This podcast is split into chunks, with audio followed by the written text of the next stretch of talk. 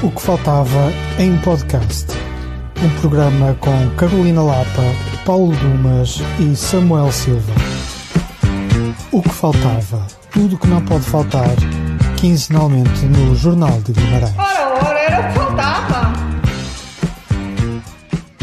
Olá, sejam bem-vindos para mais um episódio de O que Faltava com Carolina Lapa, Samuel Silva e Paulo Dumas. Tudo que não pode faltar de 15 em 15 dias no Jornal de Guimarães e em toda a internet através das plataformas digitais. O som é do Tomás Nobre. Neste programa vamos recordar Jean-Luc Godard e Irene Papas, vamos rever Lars C, do coreógrafo grego Christos Papadopoulos, e ainda a Contextile Bienal de Arte Têxtil Contemporânea, que acontece em Guimarães até final de outubro. Na segunda parte do programa antecipamos Talvez Monsanto, de Ricardo Paes, que está no Teatro Nacional São João. Sugerimos ainda dois certames, a Mostra, quarta Mostra de Edições Independentes em Vila do Conde, e o Mumi, Músicas do Mundo, que acontece na designada Eurocidade Valença Tui. Para já começamos por recordar a obra de Jean-Luc Godard, que desapareceu no passado dia 13 de setembro. Desapareceu o homem, ficou a obra. Vamos ouvir Swing, Swing, Swing, um tema composto por Michel Legrand, que surge em Viver a Sua Vida, filme de 1962 de Godard. Vamos ouvir.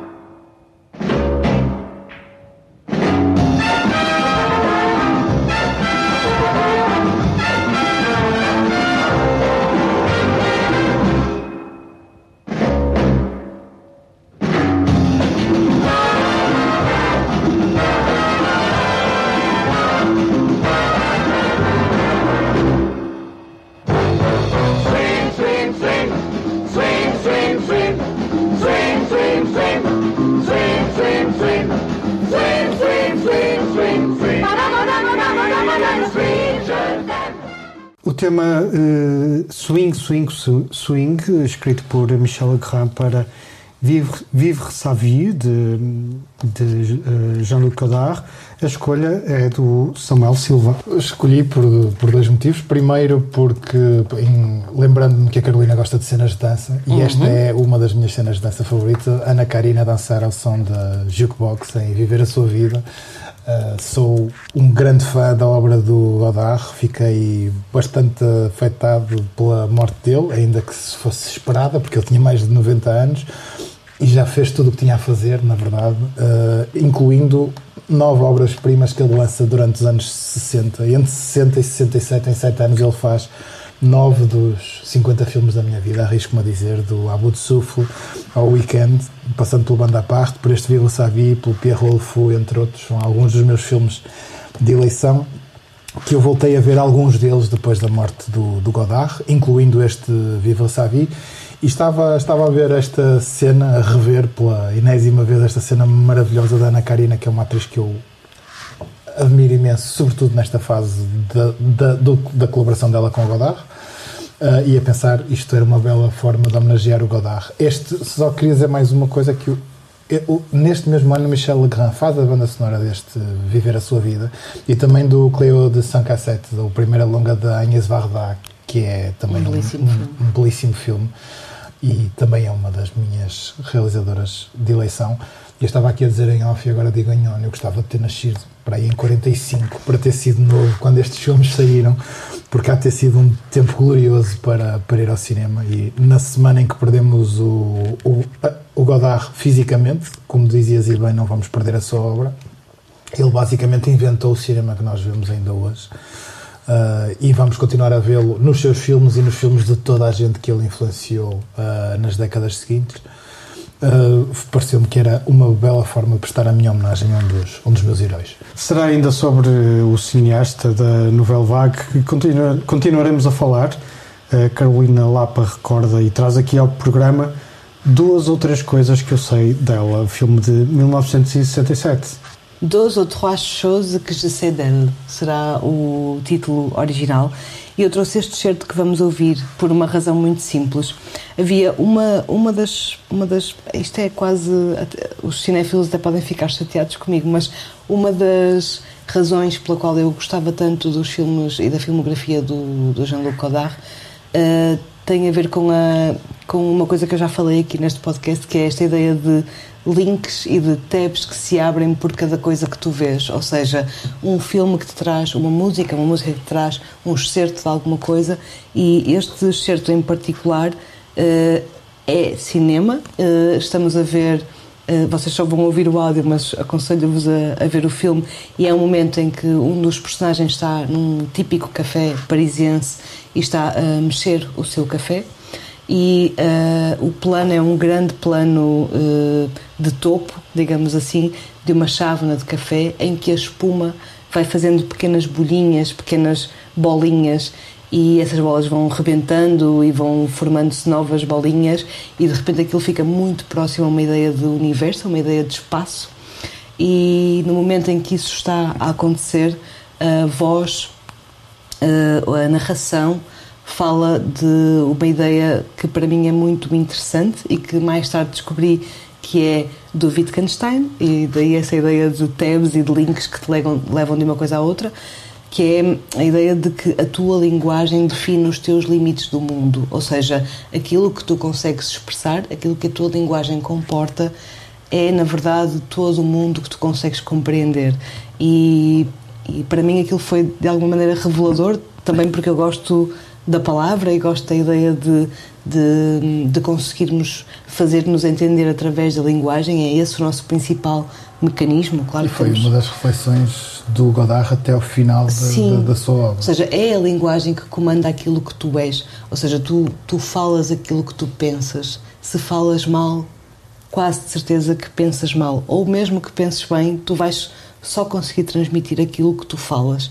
E, e essa ideia de, de, linguagem e de a linguagem limitar aquilo que tu podes ser, para mim é muito importante. E, e, e esta uh, lógica, e desculpem eu estar a falar de improviso, eu não tive muito tempo para preparar esta reflexão, mas, mas a ideia de que hum, a linguagem te permite entrar em diferentes mundos e te permite Uh, e, e, quando tu tens um domínio da linguagem em diferentes frentes, tu consegues estar em diferentes mundos, de uma certa maneira, é, é uma coisa que, que a mim me atrai muito.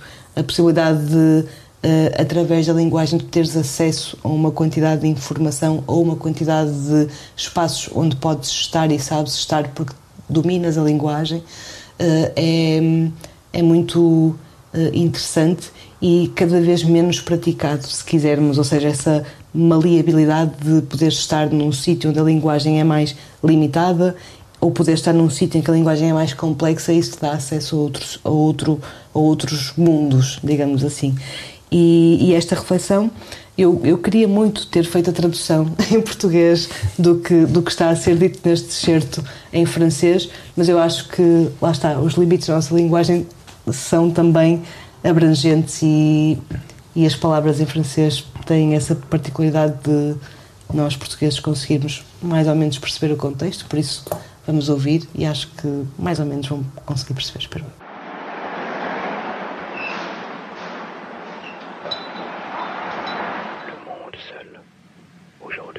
Révolutions sont impossibles, où des guerres sanglantes me menacent, où le capitalisme n'est plus très sûr de ses droits et la classe ouvrière en recul, où le progrès, où les progrès foudroyants de la science donnent au siècle futur une présence obsédante, où l'avenir est plus présent que le présent, où les lointaines galaxies sont à ma porte, mon semblable, mon frère.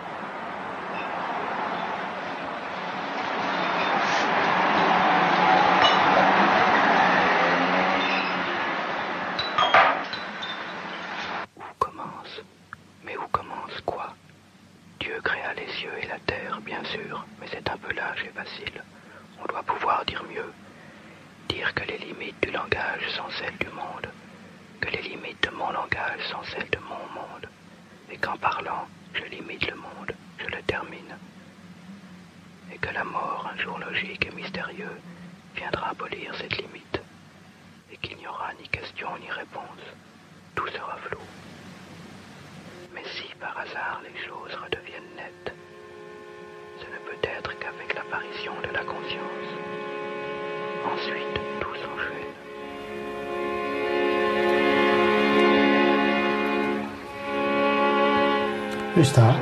Duas ou três coisas. Como é? Que Duas ou três dela. coisas que eu sei dela. Sim. Já, já É, é curioso, eu gostava só de acrescentar uma coisa que é hum, ao longo do, da, da, cinematogra- da- da- cinematografia do, do Godard, estes pequenos momentos que apareciam nos filmes dos anos 60 vão ficando cada vez eh, mais mais Ocupa um lugar mais Exato, central. mais é? central, até chegarmos a filmes como o filme Socialismo ou Imagem e Palavra, que são só eh, colagens, digamos assim, assim, uma espécie de colagem e a narrativa, os atores deixa de ser necessária. Na verdade, ele consegue fazer uma espécie de eh, diário de bordo, não sei se é isso que se pode chamar, ou se provavelmente é redutor, mas no fundo os, os- os, livros- os filmes transformam-se numa espécie de cadernos de reflexão. são cadernos, não é? Mais do que um diário de bordo. E, e- e esses dois filmes, o filme Socialismo, do filme Socialismo para, para o Imagem e Palavra, que vi recentemente, não- nunca tinha visto, hum, até aí há uma ainda mais depuração. Na verdade, o Imagem e Palavra não tem narrativa nenhuma, não, não, não, não é suposto, isso não existe. São momentos deste género sempre. E, e há uma espécie de de decantação, como no vinho, do que é que é o cinema eh, que o Godard vai fazendo ao longo da sua carreira. Eh, Já, eu estava um pouco a dizer isso em relação aos anos 60. Parece que ele chega a 68 e já tinha feito tudo, Já, não é? sim. Este, este filme que trouxeste este certo é o ano do Weekend, é o ano da La Chinoise, é pré-maio de 68. Uhum. Ele em 68 faz aquele filme com os, os eh, Rolling Stones, que é o, o momento maior estrelato do, do Godard, e depois ele desaparece, entre aspas, na luta política. Ele próprio se faz desaparecer dentro de um- uma ideia maior, mais coletiva de cinema. Mas ele, nestes sete anos, entre o Abu Souffle e, o- e, e 67, ele já tinha feito tudo, não é? Eu, eu estava a rever, por exemplo, no, no, no Viva El Sabi. O primeiro, o, primeiro segmento, o filme é feito em 12 episódios. Ah, o primeiro segmento, ah, todo o diálogo entre a Ana Karina e o outro ator, que eu não me lembro do nome, ao lado Ana Karina, não importa o nome de mais ninguém, ah, eles estão a ser filmados de costas, eles estão num café e, e tu vês todo o diálogo feito nas costas do ator. Tem que tu quase não o vês, vês um reflexo da Ana Karina ao fundo num espelho. Hum, eu estava a ver aquilo e a pensar, "Pá, isto, isto foi em 62 e a malta a sair das faculdades a fazer isto em 2022 a achar que está a inventar qualquer coisa. Não, ele- estava tudo inve- inventado. Ele chegou a, a 67, tinha inventado tudo, tinha inventado o cinema que nós vemos ainda hoje. e depois foi fazer outra coisa e foi fazer outras coisas, não é? Foi criando foi criando, foi testando os limites do cinema, os limites da, da, da, sua própria reflexão, os limites do que o cinema. Os limites da sua linguagem. Da sua linguagem. Que é o cinema. É? E, e, e, há filmes dos anos 80 que eu gosto bastante. Je vous salue Marie, que foi um filme uh, muito marcante, até em Portugal, foi muito polémico na uhum. altura. O Presidente da Câmara de Lisboa, Cruz Assis, creio que era do CDS, tentou proibir a exibição do filme em Lisboa. Portugal de, de 85 só era uma democracia há 10 anos. Um, e, e, é um filme ainda muito marcante, mas o, o Godard foi sempre puxando um pouco mais o, a fronteira daquilo que era possível ser o, o, cinema. Eu acho que isso é o mais Eu, eu aproveito estarmos a falar de Godard e na esperança, uh, em glória, de que este podcast chegue à capital. Uh, por favor, Cinemateca, disponibilizem as folhas de sala dos vossos filmes na internet. Nós somos tristes pessoas periféricas deste país que não conseguem ir às sessões de cinema da Cinemateca e era mesmo, mesmo. Deixa-me dizer-te uma coisa: que mesmo que vivesse em Lisboa era muito difícil, que ninguém faz horários na Cinemateca para pessoas que trabalham. Mas eu fico sempre desolada. Fico sempre desolada quando acedo à página de internet da Cinemateca Portuguesa e percebo que nada está disponível online, absolutamente nada. E fico mesmo triste. Há folhas de sala que eu gostaria de ter lido sobre o Godard uh, e, e, que simplesmente não existem, não há um PDF, não há, há, há cadernos, há os cadernos da Cinemateca que se podem adquirir, compreendo o interesse e a viabilidade comercial, mas também não acho que seja por aí que a Cinemateca vai ficar rica e, na verdade, uh, acho sinceramente que essa... Um, que isso é um legado nacional e que faz parte daquilo que nós somos e que devia estar disponível gratuitamente. É, a Cinemateca de Lisboa não, é a Cinemateca Portuguesa, não é? Não é... Tenho, tenho sempre muita pena, fico sempre muito desolada quando acedo àquela página de internet. Deixa-me dizer uma coisa, já estou a fugir completamente ao que era o guião, mas sobre isso que tu dizias, boa parte da minha cinefilia cresce uh, no período entre 2005 e 2007, os primeiros dois anos do Centro Cultural Vila Flor. Uh, quando o Cineclube começa a o Cineclube de Guimarães começa a programar ali sessões de temáticas, não era? temáticas, as terças-feiras com cinema clássico. E havia duas coisas que para mim eram muito marcantes. Não só a programação que era bastante exigente um, e uh, historicamente coerente, como o Cineclube e o Centro Cultural Vila Flor nessa altura faziam uma publicação de cada ciclo em que boa parte dos textos uh, que acompanhavam, eh, que estavam nessa publicação eram textos de João Bernardo da Costa, que vinham da Cinemateca e muito do cinema que eu aprendi foi aí, nessas claro. sessões e nesses textos do que tu, tu falavas. E é uma, uma coisa que estamos a perder até na própria crítica. Hoje a crítica de cinema em Portugal é bastante displicente até uh, e portanto não... e é até praticamente inexistente. Sim. e se nós temos um património como por exemplo o João Bernardo da Costa que escreveu uh, efusivamente mas não apenas o, o Jorge Silva Melo quando também esteve na direção da Cinemateca ou seja to... nós sabemos que existe não conseguimos aceder. E, e, isso é um pouco triste. Na verdade a última folha de sala da Cinemateca que eu li um, num dos podcasts uh, anteriores. Altura, sim, eu trouxe sim. porque foi alguém que me enviou por e-mail que conseguiu aceder, a, ou seja, parece assim uma espécie de santo grau que tu tens que procurar ou conhecer as pessoas certas para aceder a essa informação. Eu acho sinceramente que isso devia estar disponível para toda a gente. Então é só uma nota. Muito bem, fechamos este capítulo uh, dedicado uh, ao cinema e ao cinema de Jean-Luc Godard pode em particular. Pode dizer só o cinema. O cinema. Ele próprio um, e eu vou falar de um espetáculo de dança contemporânea que vi no passado dia 17 uh, de setembro, um, dia em que o Centro Cultural Vila Flor em Guimarães assinalou o seu 17º aniversário, uh, com a apresentação do espetáculo do coreógrafo Christos Papadopoulos, uh, chamado Larsen C. Uh, Papadopoulos é um artista grego que se vem uh, notabilizando pelo seu, pelo seu trabalho, naturalmente. Ele faz parte de uma nova geração de artistas uh, vindos da, da Grécia que estão a formar um corpo significativo nas artes eh, gregas e que estão a passar das, das fronteiras uh, da Grécia, onde aparece também, por exemplo, o cineasta Yorgos Lantimos, Um, este espetáculo, C, aliás, estes dois, uh, tanto o Papadopoulos como o Yorgos Lantimos, uh, colaboraram recentemente numa, num filme de curta-metragem. Um, este espetáculo, o Arsene C, estreou há pouco mais de um ano, na Bienal de Danse du Val-de-Marne. Um, a dança uh, deste coreógrafo detém-se muito nos movimentos repetitivos, de, detalhados, como quase micromovimentos do corpo. Uh, são, são peças que se envolvem num ritmo muito, muito próprio, o que permite uma leitura a vários tempos, à medida que o olhar vai, vai captando os instantes do que se passa em cena. O Larsen C representa tudo que na natureza parece uh, imóvel, mas que na, na verdade percebe-se com o tempo que essa uh, imobilidade é uma, é uma ilusão. O Larsen C é também o nome do gigantesco iceberg que se desprendeu da Antártida, uma formação de gelo com 120 mil anos. Fiz duas experiências durante uma parte do espetáculo. Eu fechava os olhos durante uns, uns segundos uh, para perceber como é que a coreografia evoluía em relação ao tempo.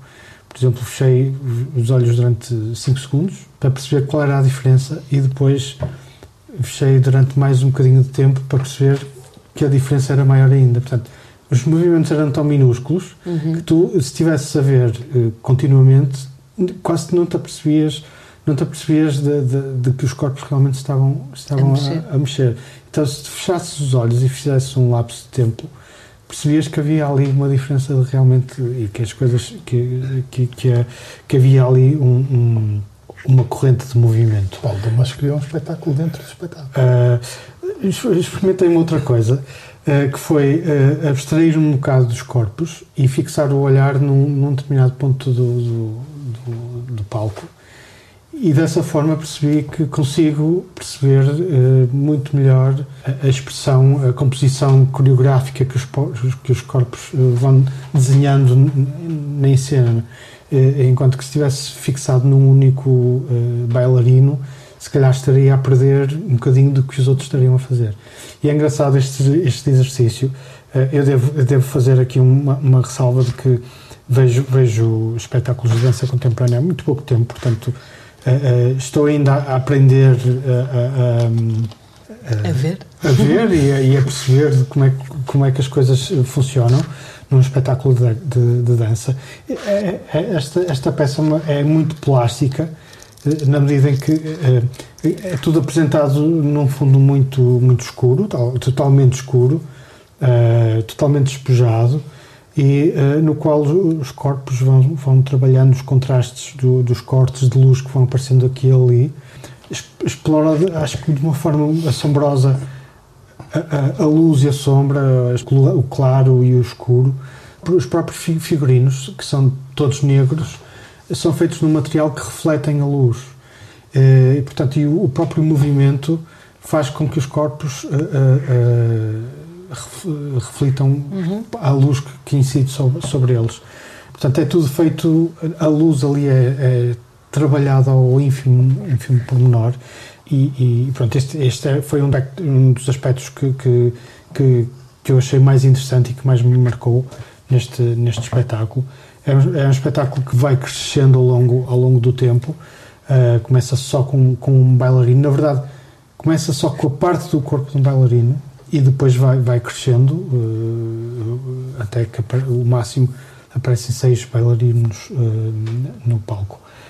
enfim, um, valeu bem a pena ter saído de casa para ter uh, para ver este, este espetáculo e também para celebrar mais um aniversário do Centro Cultural Vila Flor, que é uma casa onde passo uh, uma boa parte do, do meu tempo. Samuel Silva vai falar-nos uh, da sexta edição da Contextile. Sexta, é verdade? Sexta, sexta celebrando os 10 anos, os 10 anos da, Bienal. Arrisco-me a dizer o maior legado da Guimarães 2012. A, Contextile nasceu para a Guimarães 2012. Deixem-me contar-vos uma história que eu, eu, tive a sorte de ter conhecido a Contextile na sua pré-história. Eu fui como jornalista acompanhar a Bienal de Arte Têxtil de Kaunas, na Lituânia, num ano em que a outra grande cidade Que é, lituana. que é a capital europeia da cultura neste ano. E, e nesse ano tinha acabado de ser a capital europeia da cultura a outra cidade, a Vilnius. capital Vilnius.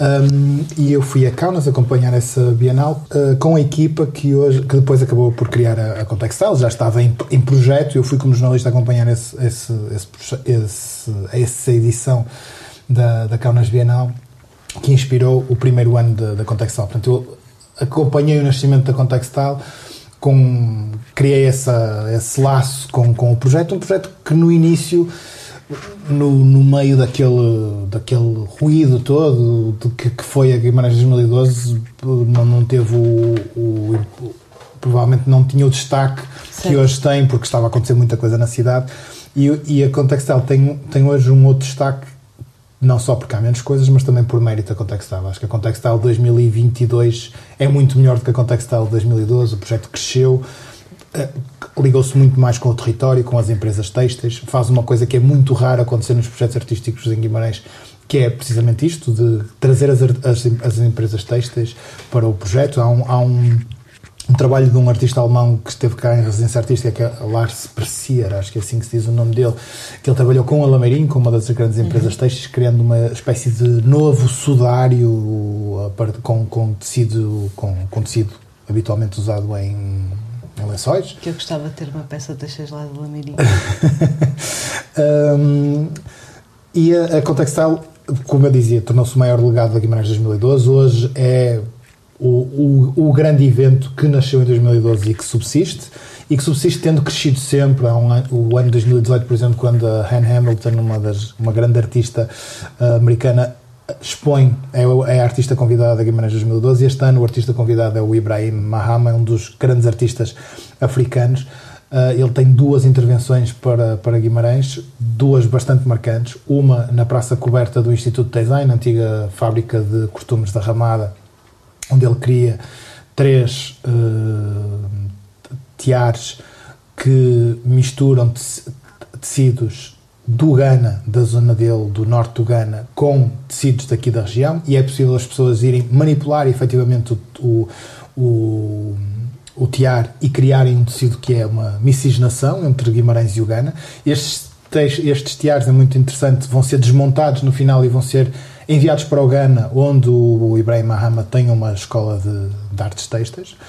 Um, e, e- e este lado da miscigenação e do confronto entre culturas distintas está muito presente no trabalho do, do Ibrahim, que, de- que depois tem um outro, um- uma outra intervenção em que ele cobre parte do segmento da muralha de, de medieval de Guimarães da Avenida Alberto Sampaio, com sacos de juta que eram usados para transportar carvão e café, ou seja, uh, partem do extrativismo que as potências coloniais fazem em África, transportando esses, essas matérias-primas para a Europa. Ele pega nesses sacos e esses sacos são depois trabalhados localmente com um grupo de- magnífico de voluntários que foi acrescentando o seu bocadinho ali. Há, ali eu, há, há um, há um pormenor que eu acho maravilhoso que é um, um, um napron de crochê que diz pão, de uma saca de pão que depois é, é cozida na- na- na- nos sacos de juta do Ibrahim. Que nos propõe esta reflexão sobre a nossa relação com o nosso próprio passado colonial, que depois se prolonga numa outra exposição. Eu tenho aqui quatro highlights da, da, Contextual deste ano. Prolonga-se numa outra exposição, que é a exposição Imagine, parte da temporada cruzada Portugal-França. Guimarães cruzou-se com Clermont-Ferrand, com, que, que é ca- candidata também à capital da cultura em França.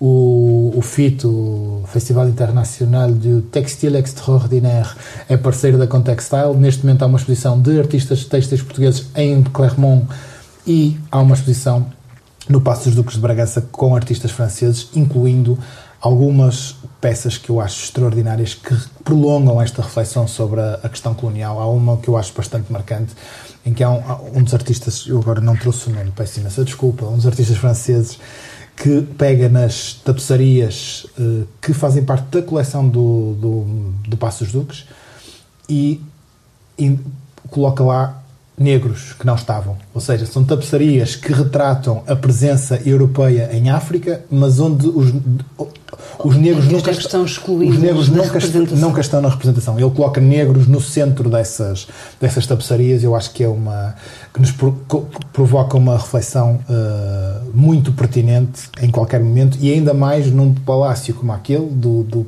do Passo dos Duques, que é de, de, uma época em que a nossa presença colonial já era, já era evidente, em que a própria coleção uh, é feita de peças que vêm de, desses, desse, de outros lugares que não a Europa. Uh, e que depois é, é, reconstruído, no caso de Portugal, no momento em que nós estamos em plena, plena disputa colonial mais acesa que depois da origem à guerra colonial.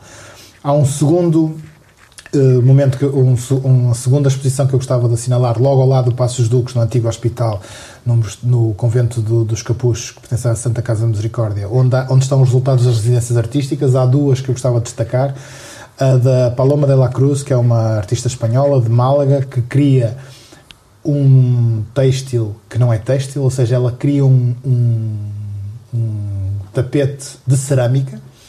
Uh, é uma espécie é um, é um tapete de cerâmica que ocupa uma parte do claustro um, e que visto de longe parece que é de facto um tapete, mas ela trabalha em cerâmica, este é o, o trabalho dela, ou seja, ela, ela cria em em, num, num, material duro aquilo que seria um tecido. E a, a Jiaxi Li, que é uma artista britânica, mas de origem asiática, faz exatamente o contrário. A partir de crochê, de, uma, de um tecido, de, um, de, um, de, um, de algo mais uh, maleável. maleável, mais débil, cria uh, uma instalação com cadeiras, mesas, etc., a partir de crochê. Este cruzamento entre o trabalho da Paloma e o trabalho de Giachi na, no, no, no, Mosteiro dos Capuchos também pareceu muito, muito interessante. O terceiro ponto, e termino já, é a exposição antológica. Nos 10 anos da Contextile, a Contextile faz uma exposição antológica no Centro de Arte José de Guimarães, com 10 artistas que marcaram a arte uh, têxtil contemporânea em Portugal.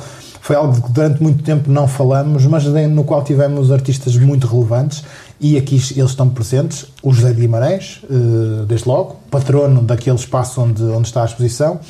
A Leonor Antunes, uma peça que eu gosto particularmente, João Pedro Vale e de Nuno Alexandre Ferreira a incontornável e também sempre polémica Joana Vasconcelos, que é uma peça nesta, nesta, nesta contextal, e a imensa e recentemente desaparecida Lourdes Castro. Há duas peças dela, uma de uma série mais antiga uh, e outra, uh, uma peça que eu gosto bastante, que é uma mesa longuíssima, com é, é uma mesa com tecido branco em cima e a sombra, que foram sempre os jogos de que a Lourdes Castro fez boa parte do seu trabalho, a, a, peça só está completa quando nós estamos sobre a peça e a nossa sombra se projeta sobre, sobre a peça.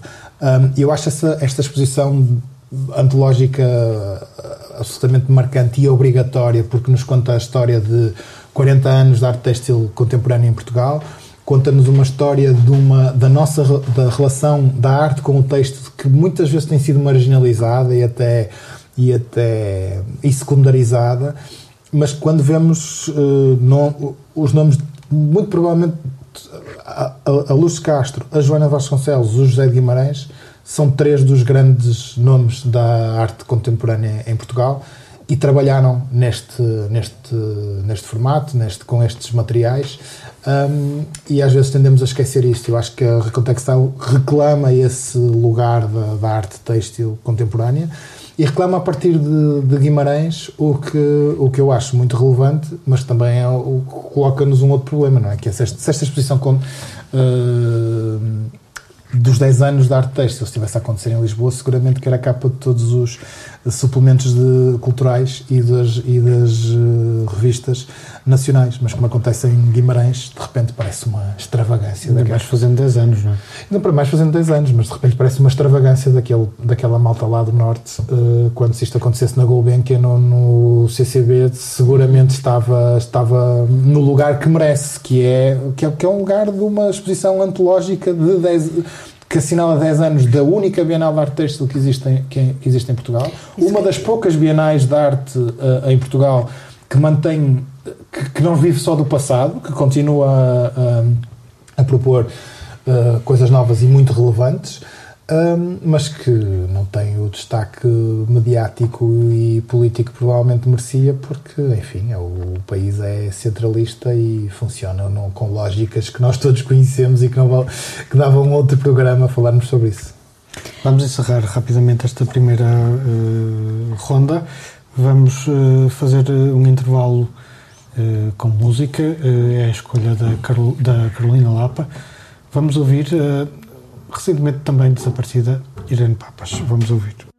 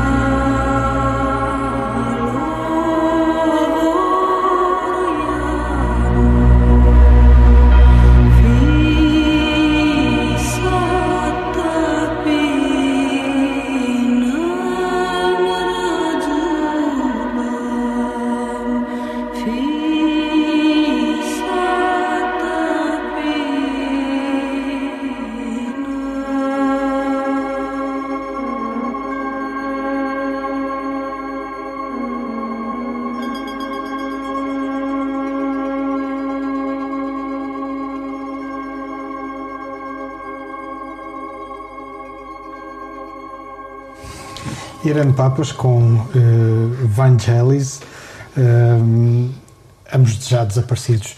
Uh, iniciamos então a segunda parte do, do, programa. Vamos rapidamente falar de talvez Monsanto, de Ricardo Paes. é um espetáculo que eu planeio ver nos próximos dias.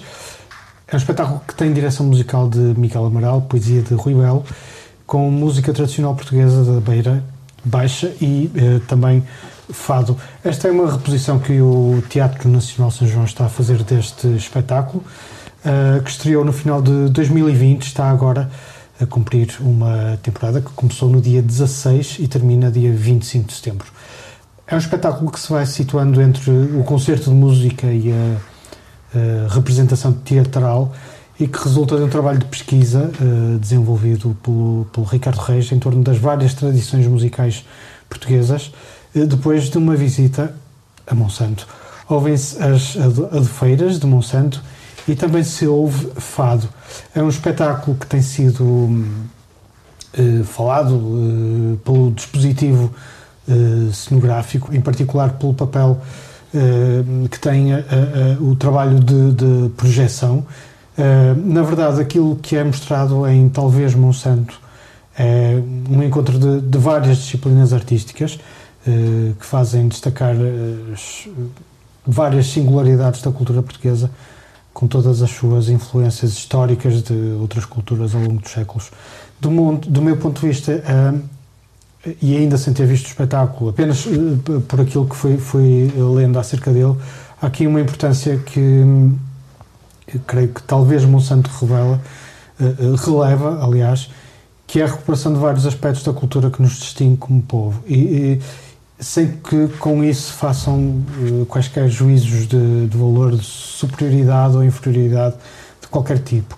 Se vocês, se os nossos ouvintes repararem, eu regularmente trago este programa questões que, que, que tocam muito nas nas nossas uh, tradições, né, naquilo, naquilo que, é, que é a nossa uh, raiz cultural.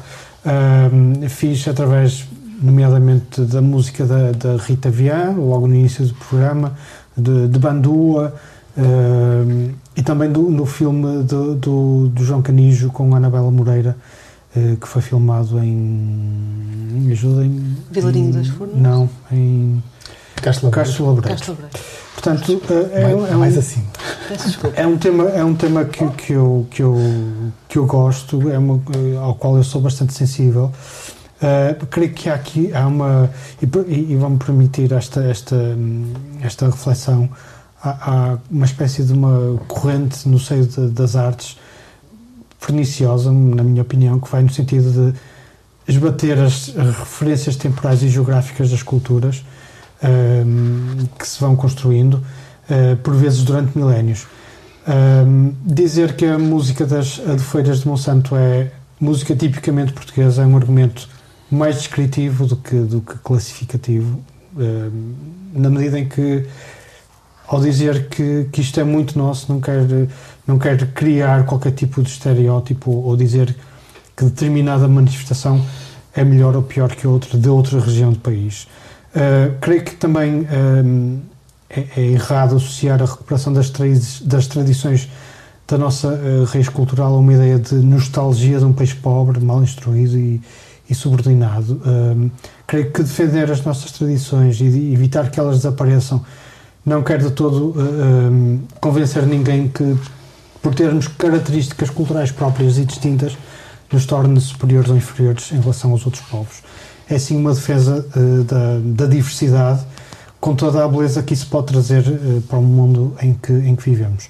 Enfim, esta foi uma reflexão que me, que me surgiu ao ler, uh, ao ler vários textos, vários textos de crítica, enfim, a própria sinopse do espetáculo, talvez Monsanto. E se, se analisarmos um pouco os trabalhos anteriores do Ricardo Paz, ele tem sempre procurado encontrar formas de, de encenar e levar para a cena uh, representações da cultura portuguesa, uh, seja pela música, seja pela poesia ou a própria uh, representação. E vénias para isso. Era isto que eu tinha para vos dizer.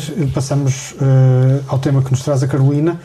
eh, que nos vai falar da mostra, quarta mostra de edições independentes que acontece eh, por estes dias em eh, Vila de Conde. Vila de Conde, a terra mais bonita de Portugal, não que é a casa gasta. Sim, eu trouxe esta resistente quarta edição da Mostra, Mostra de Edições Independentes de Vila de Conde. Hum, digo re- resistente porque realmente na, uma terra como Vila de Conde, que é eh, conhecida também pela terra dos poetas, ou seja, José Régio é vila- era vilacondense, eh, tivemos durante vários anos a banhos e a curas de neurastenias diversos poetas da nossa praça a descansar nas, na, na costa tranquila vilacondense, como por exemplo o André de Quental, eh, o Ribel também viveu uma, uma parte da sua vida na, na- em Vila de Conde a beneficiar de banhos diários nas águas gélidas do, do nosso, da nossa costa, entre outros. E curiosamente, uma cidade que esteve sempre tão associada eh, aos escritores e aos poetas eh, tem um- uma questão gravíssima que é, por exemplo, não ter uma livraria. E hum, é verdade, Conde não, não tem uma livraria. O Porto está muito perto. Pois o Porto eh, ainda assim vai tendo uma ou outra, mas uh, Vila Conde não tem de facto uma livraria. E, e em, em relação a, a estas. Uh, Portugal não tem livraria. Portugal não tem livrarias. é Braga tem 200 mil habitantes e tem uma, É portanto. verdade, eu estive de férias em Berreira, lá à fronteira, que é uma terrinha que tinha uma livraria. Uh, La Guardia tem uma livraria Certo. independente e, É verdade. e é, uma, é uma aldeia. Mas o facto é que Vila de Conde não tem uma livraria e, e isso é mais ou menos indicativo de uma de uma ausência do que é a literatura no panorama mais comum, digamos assim, do que é o nosso país. Não, não é uma coisa exclusiva de Vila de Conde, obviamente, mas eh, eh, felizmente um grupo, uma associação em particular chamada Cabo Cavo, eh, que é também responsável por uma fanzine que deverão conhecer chamada Flanzine, eh, decidiram há quatro anos, de forma intrépida e com o apoio da Junta Freguesia de Vila de Conde, criar uma amostra, a amostra de edições independentes, que tem eh, uma particularidade que eu acho mesmo, mesmo, mesmo interessante. E por isso é que eu comecei por dizer, ou por falar da ausência de livrarias, que é para além do conjunto de hum, apresentações de livros, alguns lançamentos, conversas que acontecem sobre edição independente, há também dois livreiros que estão presentes na, na, na amostra. Um deles, mais uma vez, o Duarte da Snob, Um abraço para o Duarte. o nosso grande, a nossa biblioteca itinerante da Gulbenkian dos tempos contemporâneos, ahm, que está eh, presente e também com um, um, um saudoso abraço para a Flaneur, na figura da Cátia e do Arnaldo, que também é uma, uma livraria, uma das poucas livrarias do Porto, mas que é também militante e que está e se desloca à Vila de Conde durante estes dias para, para, para, para mostrar e disponibilizar livros para os, os seus leitores. Hum, é também por isso que, que me parece interessante. A mostra acontece entre 29 de setembro e 2 de outubro, em Vila de Conde, em vários locais, mas sobretudo no Teatro Municipal da Junta Freguesia, no Palacete de Melo, onde é a Palavra da Juventude, e na Biblioteca José Régio. Muito bem, perfeito. Uh, Samuel, assim, rapidamente sobre o Mumi. Uma viagem que é que até ao, nos- Vinho- ao- dizer? uma viagem até ao Rio Minho, à Eurocidade Tui Valência. Comer lampreia? Uh, não, como é lampreia porque ainda não estamos na temporada. O Mumi Músicas do Minho é um. Não é, é mais do que um festival, estamos na segunda edição, é um, é um, é um festival, é certo, tem uma componente para o público, mas é um, é um, é um, é um encontro de artistas, de programadores, de, de, de editores de, de música de Portugal e da Galiza. Vocês sabem do meu amor por Portugal e pela Galiza. Aliás, é aquilo que tu falavas sobre as raízes, no meu caso, é do Ferrol, a Vila Real de Santo António. O meu país é um bocadinho maior do que a das generalidades portugueses. E este, este programa, e, e é um programa muito interessante que abre com dois artistas que pegam nessas dois projetos que pegam nessas raízes o Miri de português que pega na- na- em, em vários registros da tradição ah, portuguesa e o cruza com linguagens mais contemporâneas e um projeto galego que eu sou particular fã o Chocelo uh, Lois com a Liboria é um, é um projeto de raiz, de pandereteiras, de música tradicional galega. Tem um disco maravilhoso chamado Remisturas com Baiuca, que é um dos meus artistas de eleição.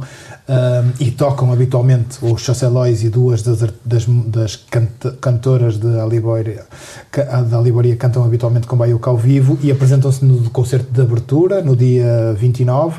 Depois há outros projetos, mas eu queria assinalar dois. Um exclusivamente de galego, Moncup, uma espécie de Bjork de Santiago Compostela um, e Néboa, que é um projeto que eu gosto muito, que é um projeto metade português, metade galego, de músicos dos dois lados da fronteira, que agora contam com a Susana Nunes das EMA uh, como uma das vocalistas. É um projeto que eu gosto particularmente e que nunca vi ao vivo e que espero ter a possibilidade de ver nestes dias uh, 29, 30, 1 e 2 ali entre tu e Valença. Há concertos de um lado do Minho, concertos do outro lado do Minho, há encontros de um lado do Minho, outros encontros do outro lado. É muito pertinho entre os dois sítios, aquilo é quase uma sociedade e eu também acho que é muito bonito festejar, celebrar essa proximidade entre os dois lados daquele rio que não tem tamanho suficiente para ser uma fronteira. Já vai longo este programa, vamos encerrar uh, com o tema musical da minha escolha. Uh, 2 de Abril é o segundo disco da Cátia Oliveira, que assina como A Garota Não. Uh, há uma história curiosa uh, que explica como é que se chegou a esta designação, que eu não vou ter tempo para contar. Este é um dos discos mais notáveis uh, de música feita em Portugal deste ano, na minha opinião. tem três aspectos que são essenciais para que destaque este disco. A primeira é a escrita, a segunda é a voz e o canto e finalmente a forma como as músicas são arranjadas e como o disco é produzido. É um disco longo, com 20, 20 canções, eh, uma hora e um quarto. Aliás, eh, o disco acompanha um livro, portanto é quase um, um audiolivro. A canção que, que, vou, que vamos ouvir, uh, que é a canção que abre o disco, uh, tem, tem dois, dois versos que, que eu acho que são deliciosos, que canta podem decretar o fim da arte e a gente vai fazer uma canção sobre isso. Que uh, faço já as despedidas. Uh, fica concluído com a Garota Não, o programa número 35 de O que Faltava, com tudo o que não pode faltar, com lançamento quinzenal a partir do Jornal de Guimarães, com distribuição nas plataformas digitais. O que faltava é um programa de Carolina Lapa, Paulo Dumas e Samuel Silva eh, a que se junta o Tomás Nobres no tratamento do som. Este foi o programa para o dia 24 de setembro de 2022, gravado na véspera. Voltamos daqui a 15 dias. Até breve.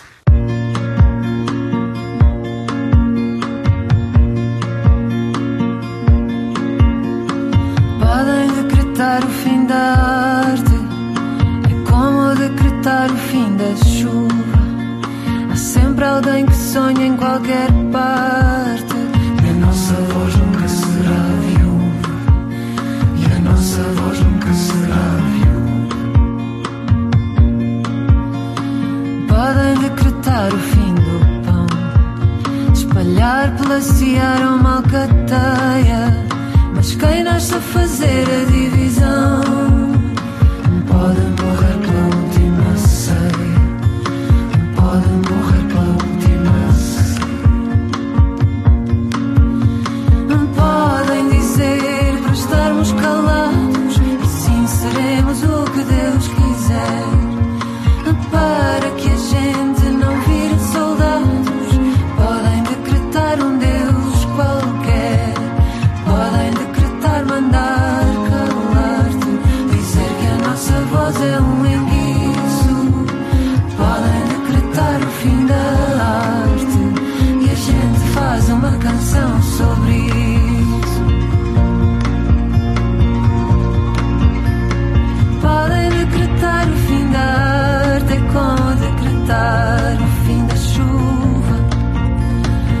sempre alguém que sonha em qualquer parte e a nossa voz nunca será viúva.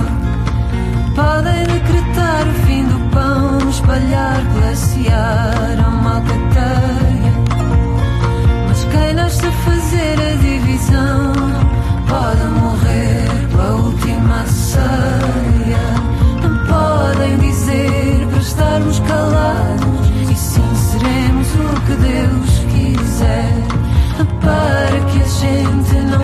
soldados podem decretar um Deus qualquer, podem decretar mandar calar-te, dizer que a nossa voz é um engano.